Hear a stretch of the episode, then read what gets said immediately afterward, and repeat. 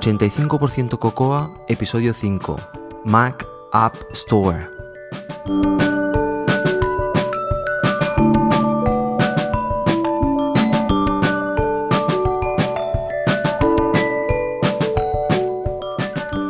Chicos y chicas, hoy tenemos un episodio especial.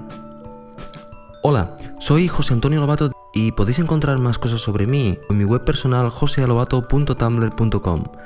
También me podéis seguir en Twitter, como ya sabéis, en arroba josealobato. Como os decía, tenemos un episodio especial y yo creo que es un homenaje a todas aquellas empresas pequeñas de desarrollo Mac y aquellos desarrolladores individuales que hacen de esta plataforma, hacen de este, de este sitio un, un sitio mejor, en mi opinión. Y es especial el episodio porque tenemos tres invitados de excepción. Tenemos tres profesionales del desarrollo Mac, tres personas que tienen su propia empresa y que tiran para adelante cada día desarrollando unas aplicaciones fantásticas que vale la pena que les echemos un ojo y que estoy encantadísimo de que se hayan ofrecido, bueno, que hayan aceptado la invitación de participar en, este, en este podcast para también hacerlo ah, mejor.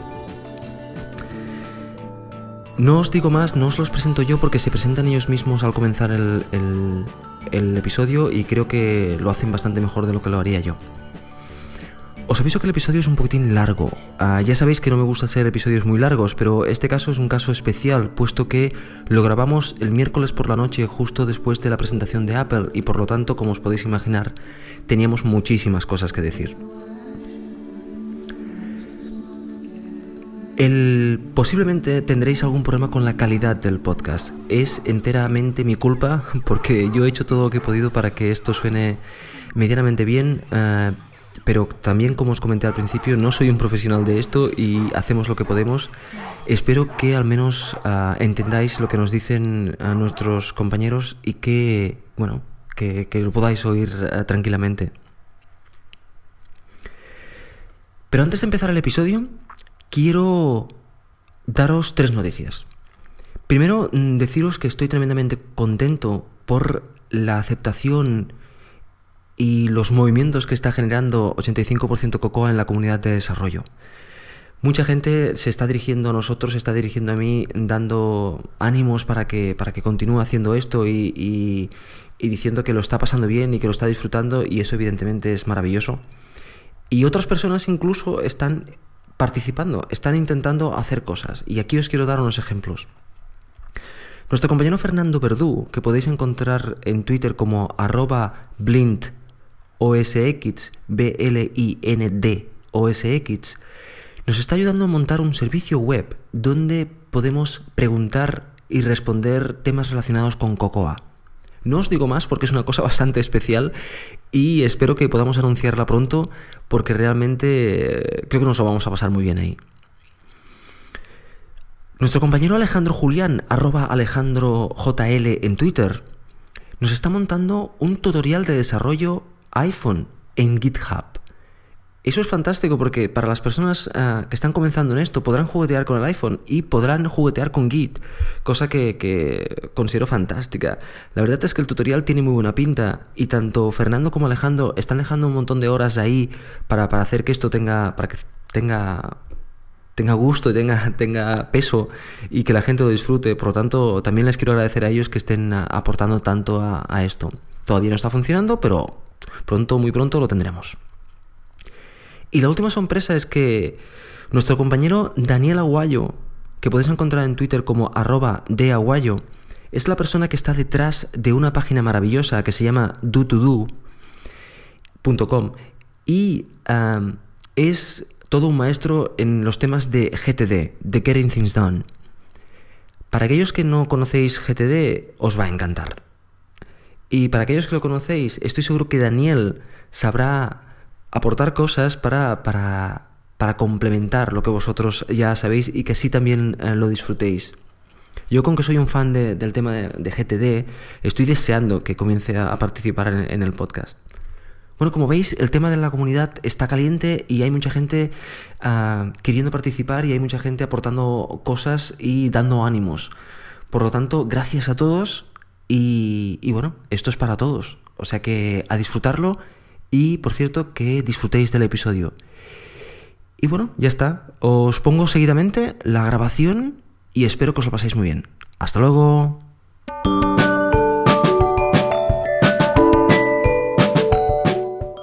Pues bueno, como os he contado antes, estamos aquí un panel de, cuatro desarrolladores que nos hemos reunido curiosamente después del evento de, Apple.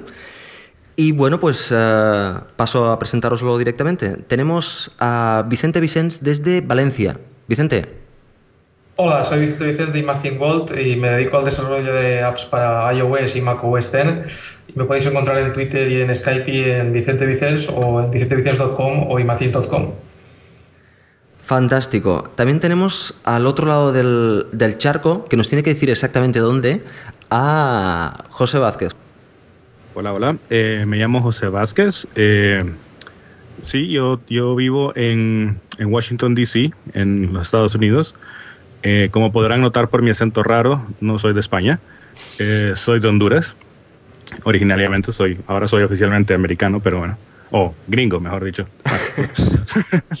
Editarlo.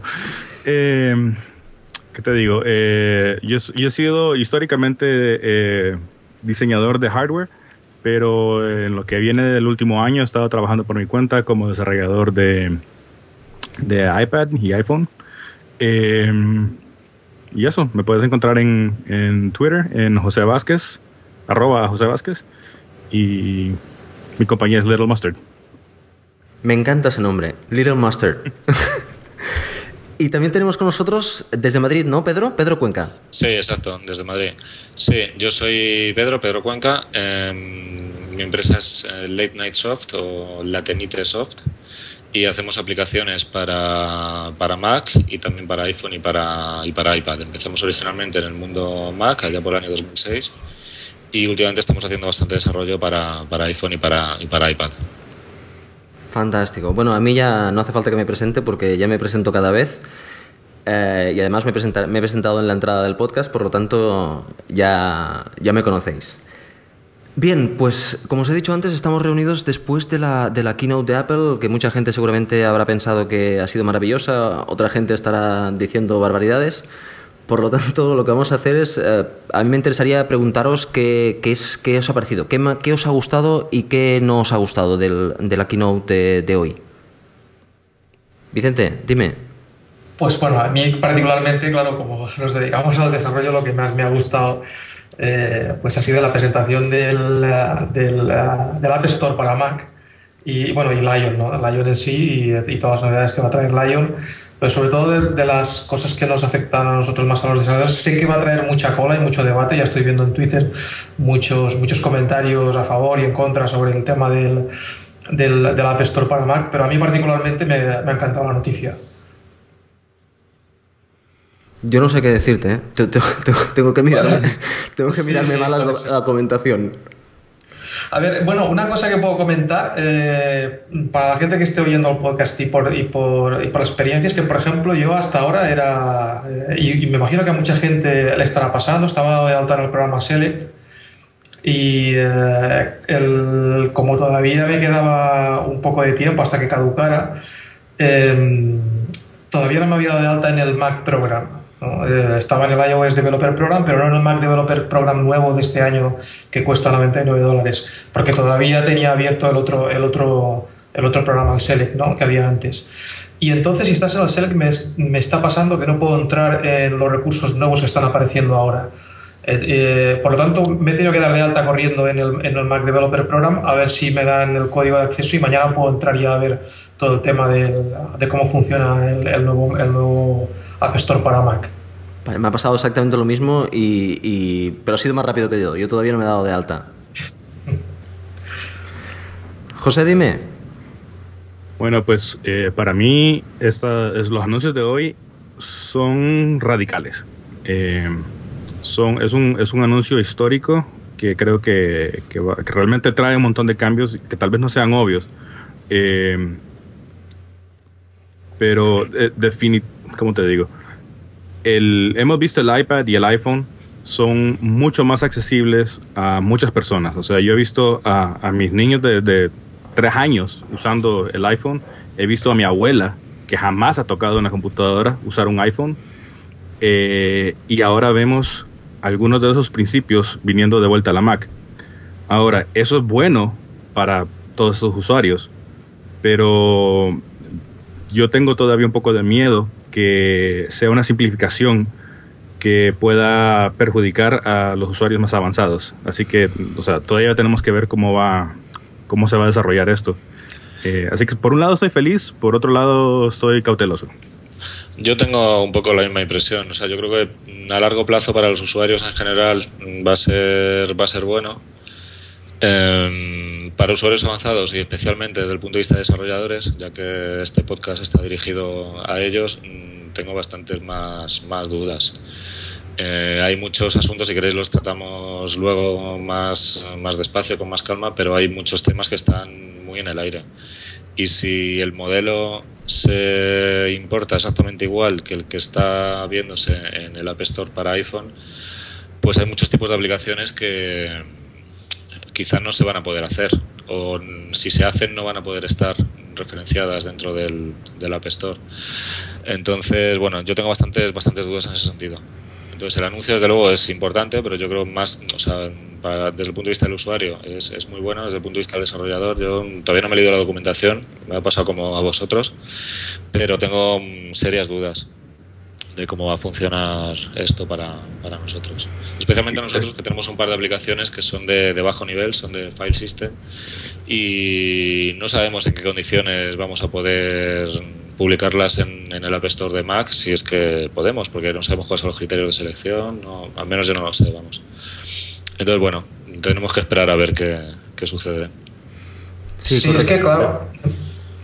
Una de las dudas que... esto... Oh, perdón, dale.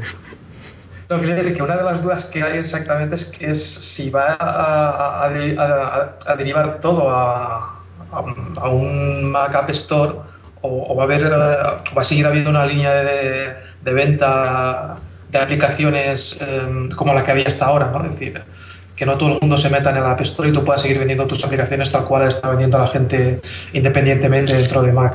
Por lo que ha dicho Steve Jobs, eh, no va a ser el único, el único medio de distribución, pero tampoco lo ha elaborado. O sea, simplemente ha sido un comentario. Ha dicho que será probablemente el más popular, pero no el único. Entonces, bueno, veremos. Lo que sí es cierto es que para usuarios nuevos al sistema será lo más sencillo y lo más, lo más sí, difícil. será la puerta de entrada. El tema es que quizá la gente que no tenga más remedio porque no le prueben las aplicaciones por, el, por, el, por, este App Store y, por ejemplo, imagínate en tu caso que tengas un problema y la sigas vendiendo eh, con el modelo tradicional hasta ahora, si a nivel de marketing os puede afectar. ¿no? El hecho de que la gente se vaya directa al App Store y deje un poco de lado, o incluso llegue un momento en el que hasta desconfíe ¿no? de las aplicaciones que no han pasado por el filtro de Apple, ¿no? Por el tema sí, de seguridad y este tipo de cosas. Este, este sí. Apple Store me, me, huele a mí un poco a caballo de Troya. Eh, se, se, ve muy bonito por ahora, pero, pero ¿cuáles son las consecuencias que vienen? Eh, yo no me he logrado meter todavía en el, en el Mac Developer Center, pero un amigo me ha, me ha prestado... Eh, no debería decir eso oficialmente, pero eh, ya, ya, vi, eh, ya tienen un, un, documento publicado con los, los, guidelines para el, para el App Store, eh, para el lado de Mac. Sí, sí eh, yo voy a acceder a ese documento y, y, y, me da la impresión de que es muy parecido, muy parecido al que había para el iPhone. ¿eh? Correcto, no sé correcto. Pero con eso, por ejemplo, Pedro estaba mencionando acceso a bajo nivel. no tienes acceso a, a, a, los APIs que no sean públicos, igual que en el, en el iPhone lo cual puede cortar muchas aplicaciones interesantes. Eh, lo que me preocupa a mí es qué tanto va a restringir la creatividad en los programadores, especialmente los programadores eh, que, que, que, les gusta meterse a bajo nivel del sistema. Eh, no sé, no sé qué vendrá. De todas maneras, yo veo una cosa y es que aunque puede suceder esto que estamos comentando del caballo de Troya, va a haber una, una, gran diferencia en el Mac respecto al iPhone en este sentido. Y es que tú en el iPhone solo tienes el App Store. Si quieres probar una aplicación que no ha pasado el filtro y va por un modo alternativo, la única manera es eh, tener un teléfono con un jailbreak.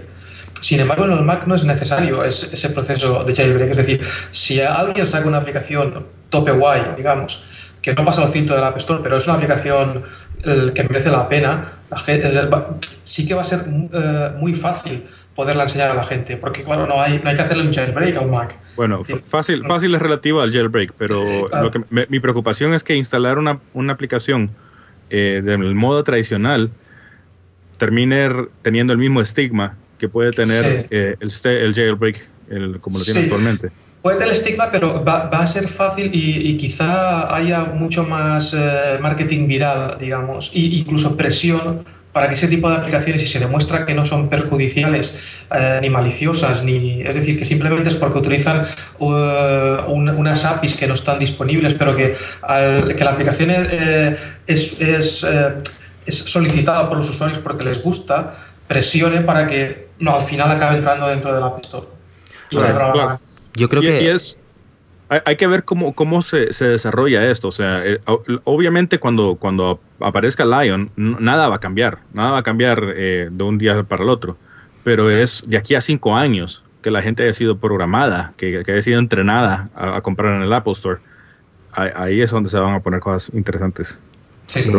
Yo lo, único que esperaría es que, em, no sé, Apple yo creo que tiene muchísima suerte de tener un, una gente, un montón de gente desarrollando independientemente y haciendo unas aplicaciones fantásticas que hay. Yo espero que también se den cuenta de esto y, lo tengan en cuenta de alguna forma. El hecho de que nos faciliten las cosas a la hora de, esta nueva App Store, que, sea relativamente fácil, incluso aplicaciones que están a bajo nivel, el, poderlas meter ahí. No sé, eh, vaya. Como has dicho uh, Vicente, en este caso mm, tienen que luchar o tienen que trabajar paralelamente con gente que pueda instalar aplicaciones porque no está la Apple Store cerrada, como en el caso del, del, iPhone y el iPad. Por lo tanto, no sé, espero que, que piensen el modelo teniendo en cuenta toda esta gente que, que, hasta ahora les ha estado dando premios en la WWDC. Yo creo que la tendencia es que las aplicaciones fuera del App Store vayan teniendo presencia cada vez más marginal, por desgracia. Es la impresión que tengo. Pero bueno, no tengo datos para saber cómo lo que va a ocurrir, pero me da la impresión de que es el movimiento que va, a ir ocurriendo. Bueno, pero eso no, significa que, bueno, a lo mejor resulta que es bueno irse al App Store. Quiero decir, a lo mejor resulta que es fácil poner las aplicaciones en el App Store. Sí, sí, sí, siempre que los guidelines estén claros, pero... Mm, a ver, los guidelines para iPhone tienen un mes de vida. Hasta ahora no se conocían. Sí, sí. Eh, siempre que los guidelines estén claros y sean rigurosos y todo esté controlado, pues no hay ningún problema. Eh, hay una serie de cambios en lo que es el modelo de, de, negocio de muchos desarrolladores, porque no las formas de hacer marketing son muy diferentes, pero bueno, habrá que adaptarse. Entonces las aplicaciones estoy seguro de que seguirán siendo buenas o incluso puede que sean mejores eh, por el hecho de la existencia del, App Store, ¿no? Pero sí que impacta en, el día a día de los, de los desarrolladores, pero muy, muy directamente. Temas, por ejemplo, como el precio. Eh, la tendencia en el iPhone a los precios a la baja es brutal porque realmente es el único arma de marketing que hay o de, los muy pocos. O sea, no hay, por ejemplo, el, modelo shareware de, Mac de toda la vida de probar antes de comprar. Eh, no existe en el iPhone. Entonces nadie puede ver una aplicación si no, si no la paga. Si esto sucede igual en el Mac, eh, va a ser muy difícil mm, que un usuario, un, perdón, un desarrollador indie pueda hacer una aplicación y venderla por 50, 60 dólares salvo que tengas ya un cierto nombre, que tengas una fama, que seas Panic y vendas sin ningún problema, ¿no? Seas el Omni Group y tal. Entonces, eh, no es lo mismo vender aplicaciones a 20 dólares o 15 dólares que venderlas a un dólar. Es muy diferente. Sí, exactamente, eso es cierto. Pero, pero con el iPad sí que ha sucedido en el, en el, en el, en el App Store del iPad que sí que los precios han, han vuelto a subir un poco, ¿no? Es decir, sí que sigue una diferencia de que un, un pelín. Que Podría ser que en el Mac se pudiera mantener, es decir, volver a revalorizar es el, ese precio medio de las aplicaciones? Mm, yo creo que en el iPad el precio es un poquito superior al del iPhone, pero sigue siendo compra por impulso en el 90% de, de, los casos. Sí, claro. Y quizá hay un límite, decir, que cuando superas cierta cantidad de dólares, se compra por impulso. Una aplicación, sobre todo con el sistema de rankings que hay en el iPhone, que, que, realmente no dicen nada, perdón, de rankings, no de ratings, de votaciones de los usuarios, que realmente no proporcionan mucha información, eh, gastarte más de 10, 15, 20 dólares va a ser complicado. Creo y, yo. ¿eh? Y, Apple está empeorando las cosas porque ya en el, según lo que he, oído, eh, en, en las fotos que habían de la tienda, eh, el precio que ponían para Pages, para Keynote y esas aplicaciones, las aplicaciones de iWork salían a 15 dólares para la Mac. Eh, Para que, la Mac. que esos tres antes juntos costaban eh, 80 dólares, 100 dólares. Sí. No, eh, ah, sí, sí. sí. Bueno, O sea, bajo el- el 50, precio- ¿no? No, bueno, el- yo creo que lo que aquí en España estaba en 79 euros, me parece. Sí, no, no lo- nunca lo, nunca la- la- el- previamente nunca las habían vendido al menudeado. Siempre había sido una corrección. Sí, sí. Eh, ahora las están vendiendo al menudeado y, o sea, a 15 dólares no se podía conseguir Pages. No. explico. O sea, no, no, y, pero la- la- yo creo que el, el precio, la, la- la percepción previa era como que los tres aplicaciones juntas costaban, qué sé yo, 70 dólares por lo menos, o más. Sí. Ahora, Sí, sí, si, si tú tratas de aplica- vender una aplicación a 30 dólares, ya estás hablando de que estás, tienes que justificarte ser Pages y Keynote. ¿Me explico? Mm. Y sobre O sea, todo que los usuarios no la pueden, no la pueden probar antes. Y no la pueden probar, sí, no, no. A no ser que, que tengas dos versiones de la aplicación. No lo sé, si realmente son dos mecanismos de distribución, pues que tengas la versión a la venta en App Store, pero de algún modo indiques al usuario que puede probar en tu web. O, no sé, habrá que, habrá que ver. Sí, bueno, yo creo que el modelo, el- la alternativa al modelo es eh, tener una aplicación gratuita que hace determinadas cosas, es, es, eh, funcional en determinadas cosas y luego mm, se paga dentro de la aplicación por la funcionalidad pro, digamos, ¿no? Que al final Ya, es, que el es que cliente eso- que está dispuesto a pagar por esa funcionalidad. Sí, pero no todas las aplicaciones son fáciles de separar en versión. Sí, exacto. Y no, y no solo eso, sino que Apple lo hace más difícil porque la función que sea gratis tiene que ser algo útil eh, Sí, por sí, su cuenta. exacto.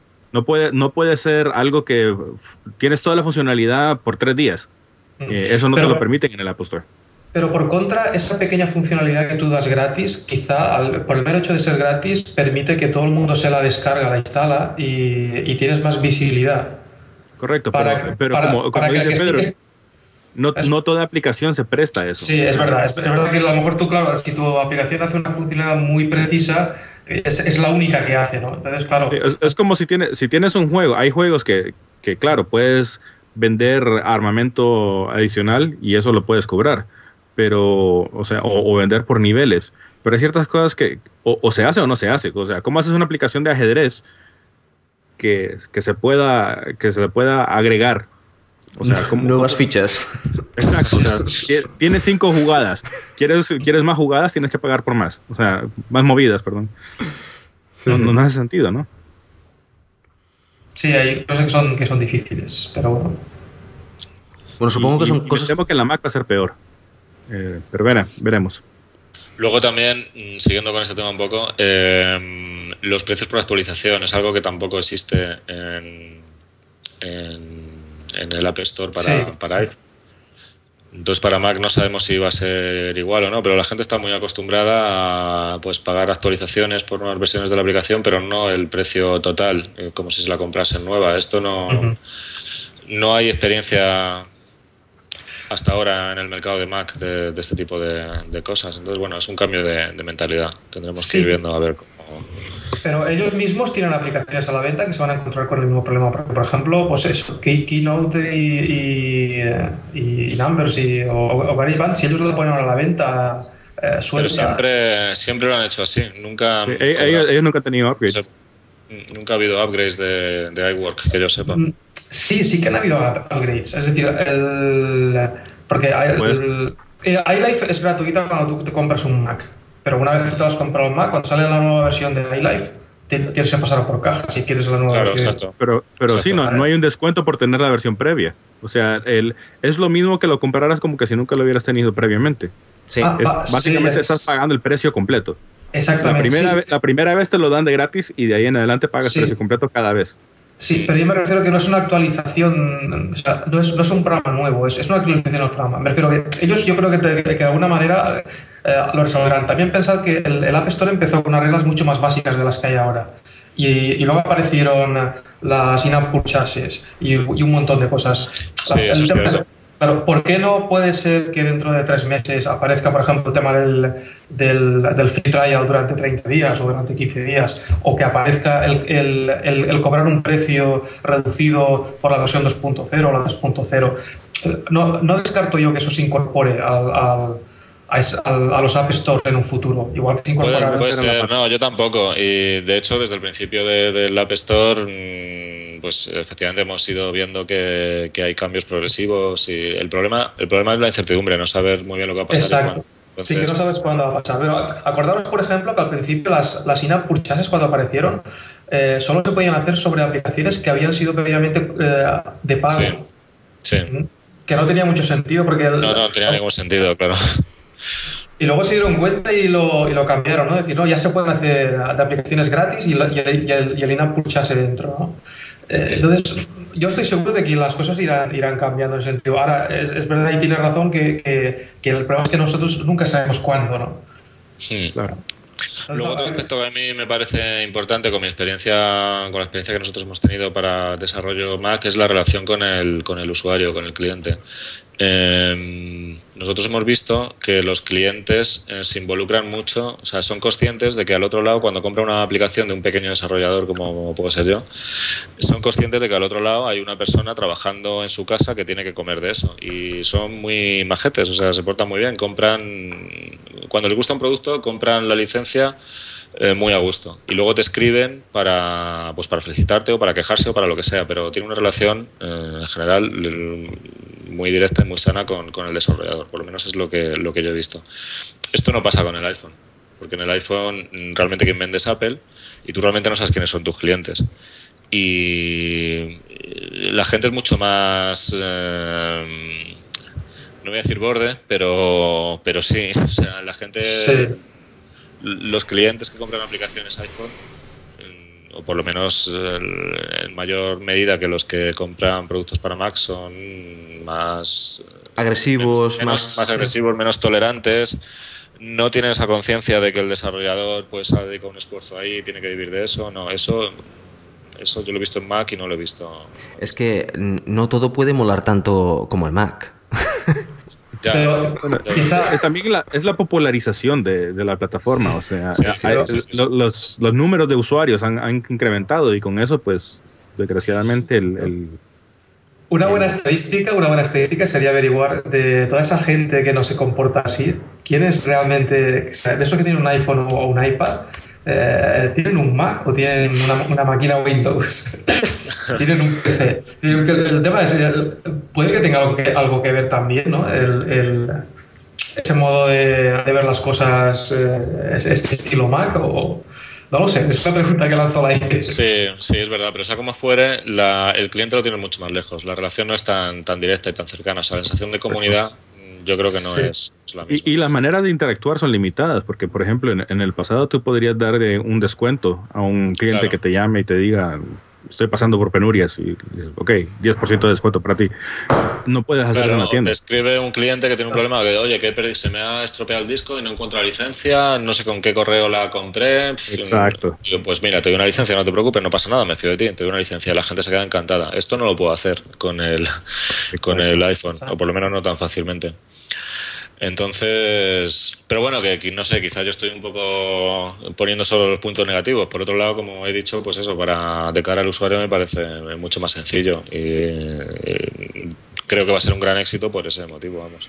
Yo creo que de todas maneras, ah, ah, ahora voy a poner voy a ponerlo un poquitín al revés y es que Ah, yo he aprendido horrores de la, de la comunidad Apple en, en, el punto de vista, todos estos puntos que estás remarcando, Pedro, de, de la comunidad de, de, usuarios, es cierto, es estrictamente cierto. Y entonces yo creo que también es, forma parte de los desarrolladores el, el expandir esta comunidad, o sea, el, el, no sé, el buscar, y yo creo que eso es lo que estamos haciendo, aquí hablando de hecho, el buscar medios de comunicación para, para, para, comunicarnos con los clientes de otra forma, ya que en la App Store no podemos, pues no sé, de alguna manera decirle, mira, esta aplicación la, la hemos hecho nosotros y te queremos ayudar en lo que haga falta, dinos, danos feedback, no sé. Sí que faltan medios, pero bueno, también nosotros tenemos que intentar conseguirlos y, no sé, de alguna manera podemos conseguir que Apple nos dé algún tipo de medio para poder comunicarnos con, con los clientes o algo. Siempre estamos de la mano de Apple, pero Bueno, pues... Eh, eh, falta mucho, por, hay, hay, muchas cosas todavía que, que son inciertas. Eh, definitivamente, a mí lo que me interesa es cómo va a afectar esto culturalmente, eh, tanto a los usuarios como a los programadores. Eh, algo que hemos visto con, el iPhone es una popularización no solo de los usuarios, sino que de los, de los programadores en sí. ha habido una migración impresionante de programadores que previamente se dedicaban a, la web o a, PCs o a Linux incluso, que se han venido a tratar de, de hacer sus millones de dólares en, el iPhone, ¿verdad? Eh, y con eso hemos visto un cambio en la cultura. O sea, en la, en la Mac previamente habían, qué sé yo, como dos décadas de, de, una sensibilidad estética de cómo se deben de hacer las cosas en la Mac. Y, ese gusto se había refinado a través de muchos años. Eh, empezó el iPhone y el iPhone eh, también hereda mucho de esta estética, mucho de este gusto. Pero al haber toda esta, esta influencia de, de gente de otras plataformas, ellos también traen consigo diferentes gustos y diferentes estéticas. Y, y de repente vemos, bueno, 30.000 aplicaciones de pedos. O sea, Sí, sí, sí. entonces vamos, ¿qué, vamos a ver eso con la Mac o no, ¿verdad? No, no sé. Eh, yo, no tengo, una- yo tengo mis dudas y eh, a, ver, ahora hay un momento de, que en en el último año o dos años sí que es verdad que el iPhone y el, y el eh, bueno, yo, yo el iPad había sido un boom y que había, habido, eh, había habido mucha migración de programadores que venían de otros entornos a, aprender Coco y Objective-C y a, y a programar aquí, porque realmente era el único entorno que parecía ser factible eh, como, como modelo de negocio, ¿no? Digamos. Pero ahora ha, ha aparecido ya con fuerza Android y, y, otros sistemas que son más confortables para esta gente porque es lo que saben, ¿no? Es decir, uh, programan con Java y, y, y, con lo que ellos dominan. Incluso ahora acaba de aparecer el, el, el, Windows Mobile 7 también con su sistema de desarrollo y todo el mundo que ya sabe programar en .NET probablemente se quede ahí. Entonces, me pregunto yo si va a haber un poco de, de aquellos que vinieron a este, a este mundo en, en el si se van a volver a lo que conocen y va a quedar un poco otra vez un poco limpio el tema del, de los desarrolladores eh, puros de Mac, ¿no? Pues yo creo que no. Bueno, eh, pero, perdón, no sé. yo quiero, quiero solo aclarar una cosa. Eh, no, no, sé si haya sonado, sonado mal o no. Eh, A, mucha de esta gente que ha venido a, a, a, la plataforma los admiro enormemente, ¿verdad? No quiero que suene como que estoy siendo despectivo a, todos los nuevos programadores de, de, de iPhone. No, no, no. Eh, bueno, a mí no me ha sonado así, vamos. No, ok, perdón. Solo quería, quería aclarar eso. Al, al contrario, eh, no lo dije en, mi introducción, pero eh, en el área de, Washington, D.C., yo soy el organizador de, de NSCoder Night, una reunión eh, semanal, y precisamente para eso estamos, para traer a la gente nueva y, entrenarlos y trabajar juntos y, salir adelante, ¿no? Eh, pero a, lo que me quería referir es que, que viene una... hay un, una carga cultural. Correcto. Por no saber decirlo de una mejor manera.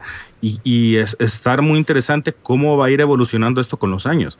O sea, ya estamos viéndolo en el iPhone, que la gente se está dando cuenta de que no te puedes ganar la vida vendiendo aplicaciones gratis. Duh. No te puede, es difícil ganarse la vida vendiendo aplicaciones a un dólar. Es muy difícil. Entonces, vamos a ver qué, qué va a pasar si ahora tenemos, además de eso, la Mac, ¿qué pasa con los precios? ¿Van a bajar? ¿Va a ser una aplicación de un dólar, de cinco dólares, de 10 dólares? ¿Qué, ¿Qué, va a pasar? Eh, bueno, yo, es, mm, dale. No, no, yo lo que te digo, Vicente, a lo que decía Vicente, que, que es, es, tremendamente interesante y es, es, el tema de si se va a ver una migración de vuelta hacia las plataformas que ya existían. Pues la pregunta que he añado a eso es, ¿esta gente que se vaya de vuelta, ¿se va a llevar algo bueno de la plataforma Mac, iPhone, iPad? O sea, el gusto por, la estética, el, gusto por el saber que no te miras una aplicación solo por la funcionalidad que hace, sino por cómo lo hace y lo bien que lo hace. Y, lo bien que te tratan cuando hablas con, los desarrolladores, todo el tema de la experiencia de usuario, mira, pues a lo mejor esas plataformas también se llevan un poco de todo esto. A lo mejor no soy sé, benévolo, ¿eh? A lo mejor soy benévolo, no sé. Yo creo que depende de, de, del tiempo que hayan estado desarrollando con una máquina Mac y, y empapándose de esta cultura y de, y de esta manera de hacer las cosas. Eh, eso por un lado. Y por otro también de la, de la apreciación hacia estas cosas que sus clientes tienen. ¿Sabes decir? O sea, en el Mac como desarrollador te gusta hacer las cosas así porque además sabes que tus clientes te lo van a valorar, ¿no? Pero cuando tus clientes no te lo valoran, eh, igual es cuando dices, ¿para qué voy a dedicar tanto tiempo a, que este píxel sea perfecto en la posición tal y quede bien cuando nadie se va a dar cuenta, ¿no? En, el Mac se dan cuenta. Sí, sí. Ah, bueno, una, cosita, cambiando un poquitín de tema. Ah, como ya sabéis, el de 85% Cocoa, que es en el podcast que estamos hablando, tenemos un patrocinador que ah, se llama Macworld España. Y José Vázquez, evidentemente, no lee Macworld España porque no tiene acceso a ella, que yo sepa. Pero quisiera, pero quisiera. Pero quisiera. bueno, debes tener Macworld Estados Unidos, creo yo. Sí. Bueno, pero aquí, mm, cuando hemos comenzado la charla, me he dado cuenta que tenemos colaboradores que son Vicente y Pedro, que han, colaborado alguna vez en, la revista, ¿cierto? Sí, bueno, puntualmente nada más he escrito un par de, cosillas. Escribí hace años en, PC World y, y, ahora he empezado recientemente a escribir alguna cosilla en, en Macworld. Pero sí, la revista la, la sigo desde hace mucho tiempo, sí. ¿Tú también, no, Vicente? Sí, yo también la sigo desde hace mucho tiempo y también estoy colaborando con ellos. También he escrito un par de artículos uno fue el año pasado y, otro que este año. Y tengo un encarguito para el número de diciembre, no sé si saldrá en diciembre o en enero. Pero que sí, que estamos haciendo algunas colaboraciones y algunos artículos. Y, la verdad es que me encanta escribir algunas cosas para ellos. ¿Ves? Yo lo decía en el episodio anterior que, bueno, yo personalmente estaba muy contento de que a Magwell España fuera patrocinador de 85% Cocoa por eso, porque nos ayuda a tener una, una comunidad Mac eh, mejor y además, mira, nosotros podemos eh, colaborar con ellos y también eh, hacer todos, entre todos, trabajar entre todos dentro de Macworld España. Y yo, evidentemente, les tengo que agradecer que, nos ayuden, nos ayuden a encontrar, a encontrar oyentes y, y, hacer esa comunidad mejor. Otra pregunta que yo quería hacer, bueno, cambiando un poquitín de tema posiblemente, es el tema de que no hemos hablado mucho de Lion, sé que esto cambia muchísimo respecto al App Store, pero vamos a cambiar un poquitín de mentalidad y vamos a hablar un poquitín de, Lion. ¿Qué, os ha parecido la presentación que nos ha hecho Steve y compañía de, del, del, nuevo sistema operativo para verano del año que viene?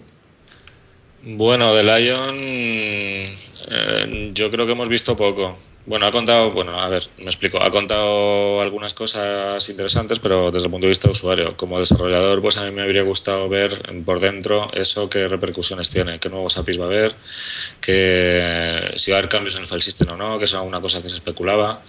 Eh, no sé, todos los detalles técnicos de cómo, cómo va a estar montado, montado eso. Eh, a mí una, de las cosas que vienen a cuento de lo que decíais, lo que hablabais antes, del tema de... Ha instalado una aplicación, creo que era Pages, Pages, que la que ha instalado. Sí. Un sistema de instalación nuevo uh, asociado con la App Store, que bueno, ya se intuía el tema de la App Store haciendo estas cosas. No sé, todo eso, el tema de las APIs que tú has dicho, da un poquitín de. A mí me ha dado un poquitín de respeto, ¿no? ostras, nos van acá. Está bien que se cambien las cosas porque se cambia para mejorar, pero al mismo tiempo ya automáticamente piensas es, a ver, ¿por dónde me va a tocar esto?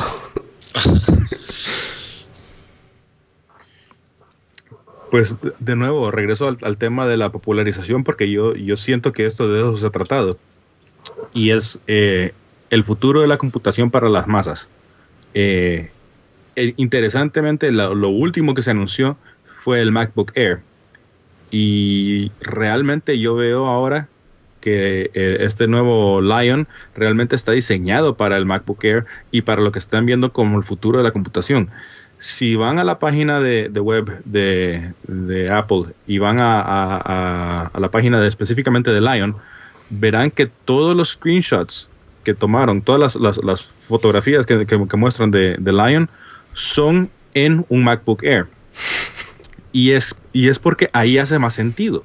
O sea, si, si se ponen a hablar, ¿qué, ¿qué fue lo que vimos? Vimos muy poco, realmente vimos muy poco, pero lo que vimos es un empuje hacia eh, la, pantalla completa. Full screen, eh, la, tienda te toma toda la pantalla. Eh, arrancar aplicaciones ahora usa Launchpad que te usa toda la pantalla y las aplicaciones en sí corren en, en, modalidad de toda la pantalla. Si estás en una computadora con un monitor de 27 pulgadas, es, un desperdicio. Pero si lo ves en un MacBook Air y en las fotos que te ponen ahí, hace perfecto sentido. Es como una extensión del iPad. El, el, el, todo este, la manera que se, que se que se manipulan las aplicaciones y se cambia de una aplicación a la otra, hace perfecto sentido ahí. Además de que el, el, el MacBook Air ahora usa eh, la memoria de flash para, para, el disco duro. Entonces, todo, a ver, ¿qué más hace Lion? Lion, lo que mencionaron es que guarda automáticamente todos tus archivos. Eh, que me imagino que va a tener algo que ver con lo que Pedro estaba mencionando del, del, del, file system. Eh, no sé si era file system, si será amarrado con Core Data o cómo irá a funcionar, pero la idea es que vas a tener más aplicaciones tipo eh, iPhoto, por ejemplo, donde tú nunca tienes que guardar un archivo. Metes información y ya está, está, está guardada en algún lado. Y nunca tienes que arrancar un programa o, cerrarlo, simplemente lo escoges y no, no, te importa si estaba corriendo, si no estaba corriendo, o si lo dejaste o si estaba invernando. El usuario no tiene por qué darse cuenta. Todo esto es maravilloso para, para, para los novatos, para, o sea, yo pienso, qué sé yo, arquitectos que tengan que manejar muchos archivos y cuentas y bases de datos y qué sé yo, qué, o sea, ¿cómo va a manejar este, este, cambio de una página a la otra, de un archivo al otro? No sé, no sé, vamos a ver. Eh, se ve muy prometedor para mi mamá va a estar muy feliz. Eso es lo que sé. Sí, la mía también seguramente. Yo lo único que espero es que haya atajos de teclado para los gestos eh, multitouch. Porque... yo estaba pensando exactamente lo mismo. Porque visto cómo ha sufrido el pobre hombre que ha hecho la demo, que no recuerdo su nombre, pues... No, está muy bien. El multitouch está muy bien, pero es que yo, yo, no sé por qué lo he hecho con el ratón, cuando lo podía haber hecho con el, con el Magic Pad este, que quizá hubiera tenido mucho más sentido, ¿no? Pero sí, que es verdad que estaba ahí sufriendo con el, con el, con el ratón. No, seguramente estaba nervioso por estar ahí. Sí. estaban sudando los dedos y, por eso... Sí, el, el, el, dedo le temblaba mucho, es verdad. Cuando, porque Pero yo, por ejemplo, tengo, tengo, un ratón normal todavía, no tengo un Magic Mouse ni un, ni un mm. pad ni nada, con lo cual no sé cómo lo voy a hacer. Aprovecho Se necesita magia para poder mover las cosas en el Mac. Yo lo que veo con el, con el, con, con estos eh, coincido un poco con todo lo que vosotros acabáis de decir. Es decir, esto del tema de las pantallas completas y del, y del Launchpad que, que, que, se parece mucho a la distribución de las aplicaciones en el iPad y tal. Y quizá lo veo como el tema de en este momento se, están vendiendo muchísimos millones más de iPhones y de iPod Touches y de, y de iPads que de Macs. Y una manera de, vender muchos Macs es que todo aquel que tiene un iPhone o un iPad y que le encanta la manera de trabajar y tal, y que hasta ahora tenía un PC y, y de repente piensa, y ahora que me voy a cambiar y qué ordenador compro, ¿no? Y que automática piense, eh, automáticamente piense, mm, es que el Mac funciona exactamente igual que el iPad y el iPhone que tengo y por lo tanto me voy a comprar un Mac. No sé, no sé si, si por ahí pueden ir los, los tiros, ¿sabes? Sí, es una manera con, con, el iPod clásico ya les pasó que la gente se compraba Macs porque les gustaba muchísimo el iPod y no tiene nada que ver el funcionamiento de uno con otro, pero... Buscaban la click wheel. Exacto, pero... No, claro, no tiene nada que ver, pero la gente pues eh, dice, onda, y estos de Apple también hacen ordenadores, ah, pues vamos a ver qué pinta tienen. Y ahí fue cuando empezó, por lo que dice. Pero aquello fue el efecto halo sin tener nada que ver una máquina con la otra. Pero tú imagínate el efecto halo cuando sí que tienen que ver. Claro, ahora mucho más. y tú ves la pantalla del Mac y dices, ostras, es que es igual que la de mi iPad. Entonces pierdes absolutamente el miedo a cambiar de sistema operativo, que tú tenías el miedo de que ya te va a aprender cómo se hacen las cosas de nuevo, que realmente no es tan nuevo, ¿no? porque no hay tanta diferencia de, manejo de un, de, un, ordenador a otro, ¿no? pero aquí todavía para esta gente que se lo puede ver como una muralla, le quitas la muralla. Y encima se ha simplificado mucho más. Y no, no solo es la, la semejanza eh, que hay en, en, estética, pero también hay una reducción de funcionalidad eh, en los... Si, si, tú ves a un usuario nuevo en una computadora, o por ejemplo, nuevo, no quiero abusar de, de mi mamá, pero si, si trato de, de explicarle a mi mamá cómo usar la computadora, ¿cuáles son los temas que siempre causan problemas? ¿Cómo manejar archivos? ¿Cómo instalar aplicaciones? ¿Cómo manejar ventanas? Todas estas son las cosas que están eh, manejando eh, esta cuestión de, de, Lion. Instalar aplicaciones, ahora va a ser trivial con la tienda. Eh, manejar ventanas, no hay ventanas. Solo hay una aplicación. Sí, no, no, hay confusión. ¿Cómo guardar archivos? Sí. No hay archivos. Simplemente, si lo hiciste, ahí está. Sí, no hay Finder. La, Exacto, la gente está, no hay Finder. La, la, gente está pensando, queremos un nuevo Finder, queremos un nuevo El nuevo Finder es que no hay Finder. Ese es el nuevo Finder, porque el Finder es un concepto que entendemos los que nos dedicamos a, la informática, digamos. Pero para el usuario normal y corriente es una complicación. Esto de las carpetas y de los archivos y dónde quedó guardado y todo esto, en, el fondo para, el usuario, la, para la masa, yo creo que es, que, es, que es el camino a seguir. Es decir, para ellos es un concepto que no tienen ni por qué aprender. Ellos quieren simplicidad absoluta. Y en el fondo para los desarrolladores nos puede venir muy bien, porque cuantos más usuarios acceden al sistema, más clientes tenemos para comprar nuestras aplicaciones. O sea que el, yo creo que el camino es, es el correcto. No, no, esto es una arma de doble filo, pero voy a decirlo de todas maneras. El, si en esta nueva realidad la, la, gente no sabe cómo funcionan los archivos, no saben cómo guardar las cosas, eh, y podemos crear sistemas ya sea como iPhoto para manejar fotos y qué sé yo. Si hacemos aplicaciones que, que manejen toda la, la, información del usuario, si logramos vender nuestra aplicación, vamos a tener clientes más fieles. Si por, si por ninguna otra razón más que porque no van a tener idea cómo sacar su información a otra aplicación. Correcto. Sí. Una, una vez que los tenemos son nuestros. ¿Me explico? Sí, sí, sí, sí. Eh, lo cual es bueno y malo, pero bueno, es, el futuro. Eh, incluso con, vaya, regreso con iPhoto y obviamente ellos pasaron mucho tiempo eh, poniéndole enfoque al, al, iPhoto porque evidentemente se vende muy bien. Eh, si ven en iPhoto, están haciendo mucho esfuerzo por reducir la cantidad de información que el usuario tiene que entrar. O sea, ellos mete, el usuario mete una foto y ahora automáticamente le reconocen las caras. Y automáticamente sabe dónde, en qué lugar fueron tomadas y automáticamente sabe la agrupación por eventos basado en, en, en cuándo fue tomada. Eh, y, y, la aplicación cada vez está siendo más y más inteligente como para que el usuario tenga que hacer menos, menos esfuerzo para meter información y accederla después. Eh, todo eso ya sucede automáticamente. Entonces, esto es como un ejemplo para nosotros, cuando agarramos nuestras aplicaciones, cómo logramos extraer esa información automáticamente sin tener que pedirla del usuario y por ende nos ganamos al usuario. Porque si, si, si, logramos organizarle toda la información automáticamente, nos van a confiar y van a decir, ah, aquí, aquí, yo no quiero sacarlo de aquí, este, mi aplicación X es la única manera que yo manejo tal cosa. Correcto. Sí. Macro, macro aplicaciones inteligentes y que, que le solucionen la vida al, al, al usuario. Bueno, una última cosita, porque llevamos mucho rato aquí a, hablando y, y, vamos a, vamos, se van a aburrir nuestros oyentes. Una, una preguntita, el nuevo MacBook Air, eh, hablando desde el punto de vista de, de, hardware, ya sé que somos de software aquí todos. Bueno, Pedro es un poquitín más eh, tirando para abajo.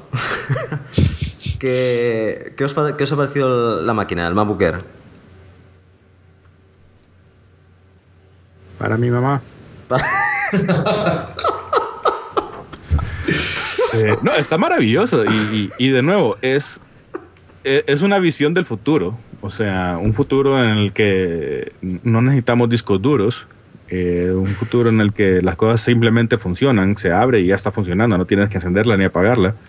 Eh, qué bien, pero, pero sí también es, es, es, es mucho menos poderosa de lo que usamos hoy en día. O sea, por eh, cuando las compras el, el, la opción es de 2 gigabytes de memoria, que, que, para mí eso ya es ridículo. Eh, he oído que se puede expandir a 4, pero aún 4 ya es el mínimo para, para utilizar para, para, programación, me parece a mí. Eh, como, como herramienta para, para programación, no lo veo. Lo veo tal vez como una herramienta porque necesito algo en que probarla. Cuando escriba mi programa voy a tener que asegurarme de que funcione en una MacBook Air, pero es una aplicación. A mi, a mi esposa le va a encantar esta, esta laptop. Pero para uso diario mío, no. Yo, no lo sé. Yo he estado usando, yo tengo, bueno, he estado usando dos máquinas fundamentalmente para desarrollo los últimos años. Una era un MacBook Air de los antiguos y otro es un MacBook Pro. Y yo he programado en el MacBook Air perfectamente. El problema de este nuevo es que, bueno, la ventaja primero es que la pantalla es mucho, mucho mejor y eso es una gran diferencia cuando estás programando. Te cabe más texto, te cabe el simulador del iPhone perfectamente o incluso del iPad eh, y eso va a ser una mejora importante. El problema es que se queda muy justa en potencia, tiene poca memoria y tiene poco procesador. Es una pena que no le hayan puesto un poquitín más. Pero bueno, está claro que no es una máquina orientada para desarrolladores. Por desgracia, pero para mí era muy cómodo porque, pues no sé, te vas de viaje, te vas a cualquier sitio, te vas a, tomar un café a un bar de estos que un wifi ahora y estás trabajando con tu, con tu MacBook Air. Ahora, Pedro, eh, el, ni, ni el iPad ni el iPhone con la pantalla de retina te va a caber 100% en esa pantalla. Las pantallas de esos dos son más grandes que esta pantalla. Sí, sí. además de eso, para cuando tengamos MacBook Air, si estemos con Lion y todo esto, lo que vamos a estar usando es X, Xcode 4. Eh, sí, Xcode es 4 fundamental. Está diseñado para 27, ese sí está diseñado para 27 pulgadas. Sí, eso es lo que iba a decir. La pantalla es más grande, pero, pero le vamos a sacar menos partido por Xcode 4, en, en mi opinión. Porque el interfaz que han, que por lo menos el que está en las betas, requiere una pantalla muy grande. Sí, ese es un conveniente, sí, estoy totalmente de acuerdo. Sí, eso es verdad. Yo, yo, tengo un MacBook, un MacBook Air también de la, de la, primera generación y lo he utilizado para programar. No es mi máquina principal de desarrollo, ¿no? porque yo trabajo con un Mac Pro en, aquí en casa, en una oficina en casa, pero el, cuando salgo de viaje voy a la WWDC o voy, voy por ahí, pues eh, me llevo el MacBook Air y, y, programo sin ningún problema. Mm, me ha pasado una cosa ahora cuando estábamos viendo la Keynote, estaba con unos colegas aquí en Valencia que nos hemos juntado para verla y y ha habido un momento que había preguntado si alguien utilizaba Spaces cuando han estado presentando el tema de Lion y tal. Y yo en ese momento estaba pensando, mira, el Spaces viene bien cuando estás con el Xcode 3, cuando tienes el Xcode en, un, en, un, en, uno de los escritorios virtuales y Interface Builder en el otro y vas cambiando de uno a otro sí que es verdad que eso no se va a poder hacer ahora en el futuro, ¿no? Entonces, es una máquina que en teoría sí que sirve para desarrollo. A ver, haciendo desarrollo, por ejemplo, para, para iOS, donde las aplicaciones no son muy, muy gordas, digamos, ¿no? Quizá para otro tipo de desarrollo de aplicaciones más grandes y más potentes, los tiempos de compilación y todo, pues entonces ya, ya se te queda corta la máquina, ¿no? Pero que yo estoy encantado con ella. Supongo que el, este nuevo pues va a ser todavía mucho más rápido, sobre todo por el disco sólido y tal. La pantalla Sí, no, es una máquina es preciosa, es espectacular, pero en mi opinión un poquito justita de, potencia, sí. E, ese es un buen punto, que el, el disco, el, el, hecho de que tiene flash para, para lo que era el disco duro, eh, va a ayudar con el hecho de que tenga menos memoria, porque aún si tienes que acceder a memoria virtual, va a ser mucho más rápido, precisamente porque estás accediendo al, al, flash y no al disco duro. Así que sí, es, probablemente va a ser bastante utilizable, creo yo. Eh, ah, eh, Spaces. Eh, eso es algo que sí me tiene preocupado con Lion. Yo soy un usuario pesado de, de, Spaces. Yo, yo uso mínimo nueve Spaces y estoy esperando conseguir una computadora con más memoria para poder expandirme a 16 Spaces. yo, yo, también uso nueve. Y... Sí. A mí me fascinan los Spaces y me, me, tiene preocupado cómo lo van a hacer ahora con, con Lion. Veremos, veremos. Bueno, son automáticos, parece, ¿no? Por lo que hemos visto. En la... Sí, es el, es el tema del, ¿cómo lo llaman? El Mission Control. Sí, sí. El, lo, que me, lo que me da miedo a mí es que mucho del, de, de mi metodología de Spaces es que tengo organización geográfica. O sea, sí. yo, yo, sé la posición relativa de las cosas. Correcto. Y, uh, y creo que lo que sí. están haciendo aquí es que lo van a poner todo como un strip, eh, como una sola línea uh, en, en, la parte de arriba de la pantalla. Y voy sí. a tener que moverme de lado a lado, de izquierda a derecha. Con eso, 16 spaces. Sí, me mata, me mata. Eso no, no me va a funcionar. Bueno, no somos usuarios típicos tampoco, creo. No, claro, claro, claro. Regresaré a, a Emacs en el, en el terminal.